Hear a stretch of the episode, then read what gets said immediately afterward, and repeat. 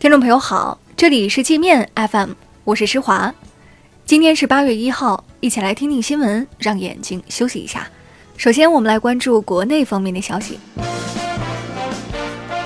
驻港部队三十一号公布了一段平息暴乱的演练视频，全副武装的战士在视频中用粤语警告停止骚乱，否则后果自负。部分香港媒体播发了这段视频。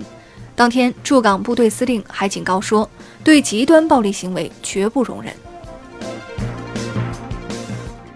曾被美国列入制裁名单的中央军委装备发展部部长李尚福获晋升为上将。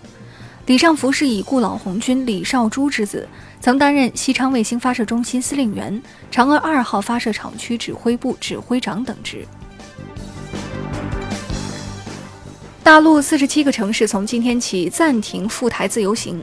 人民日报官微评论说，暂停赴台个人游的原因，民进党当局门儿清。台当局不是挟洋自重，就是动辄碰瓷儿。我拿你当同胞，你拿我当钱包，这是不行的。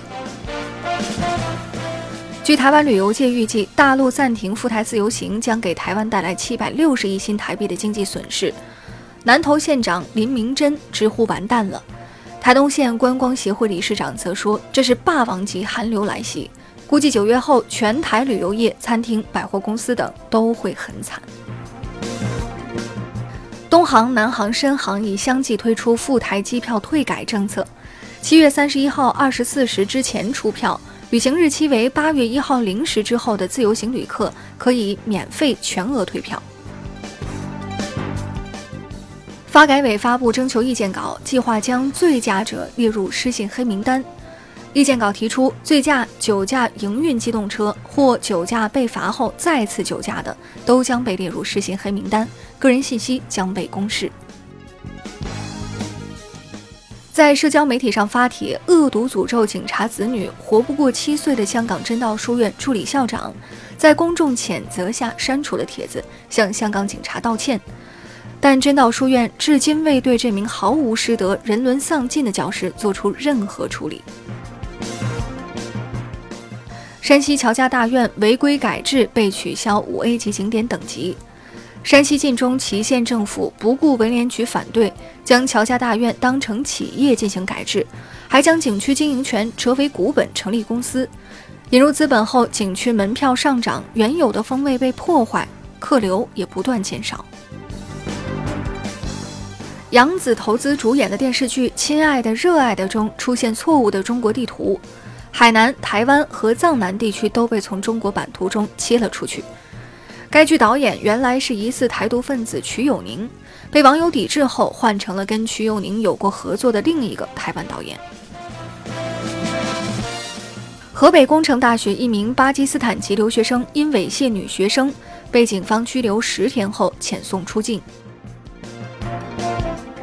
我们接着来把视线转向国际，斐济政府勒令台湾驻斐办事机构将名称全部改为台北驻斐济商务办事处，并没收其使用的外交车牌。外交部对此表示高度肯定和赞赏。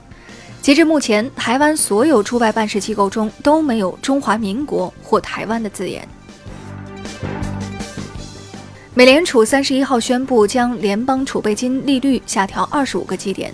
这是十年来美联储首次降息，消息一出，美股应声齐跌，三大股指均下挫超百分之一，道指一度大跌两百余点，失守两万七千关口。尼克松图书馆前馆长曝光了美国前总统里根一九七一年辱骂联合国非洲代表的录音，录音显示里根与尼克松通话时攻击支持中国重返联合国的非洲国家代表是猴子。里根还辱骂非洲代表连鞋都不会穿。美国宣布对伊朗外长扎里夫实施制裁后，扎里夫在个人社交网站发文称：“美国的制裁对我个人和家庭没有任何影响，因为我在伊朗之外没有任何资产和利益。谢谢你们将我视为如此大的威胁。”那好了，以上就是今天节目的全部内容了，感谢您的收听，我是施华。欢迎您下载界面 App，在首页点击试听，找到界面音频，更多精彩内容等着您收听。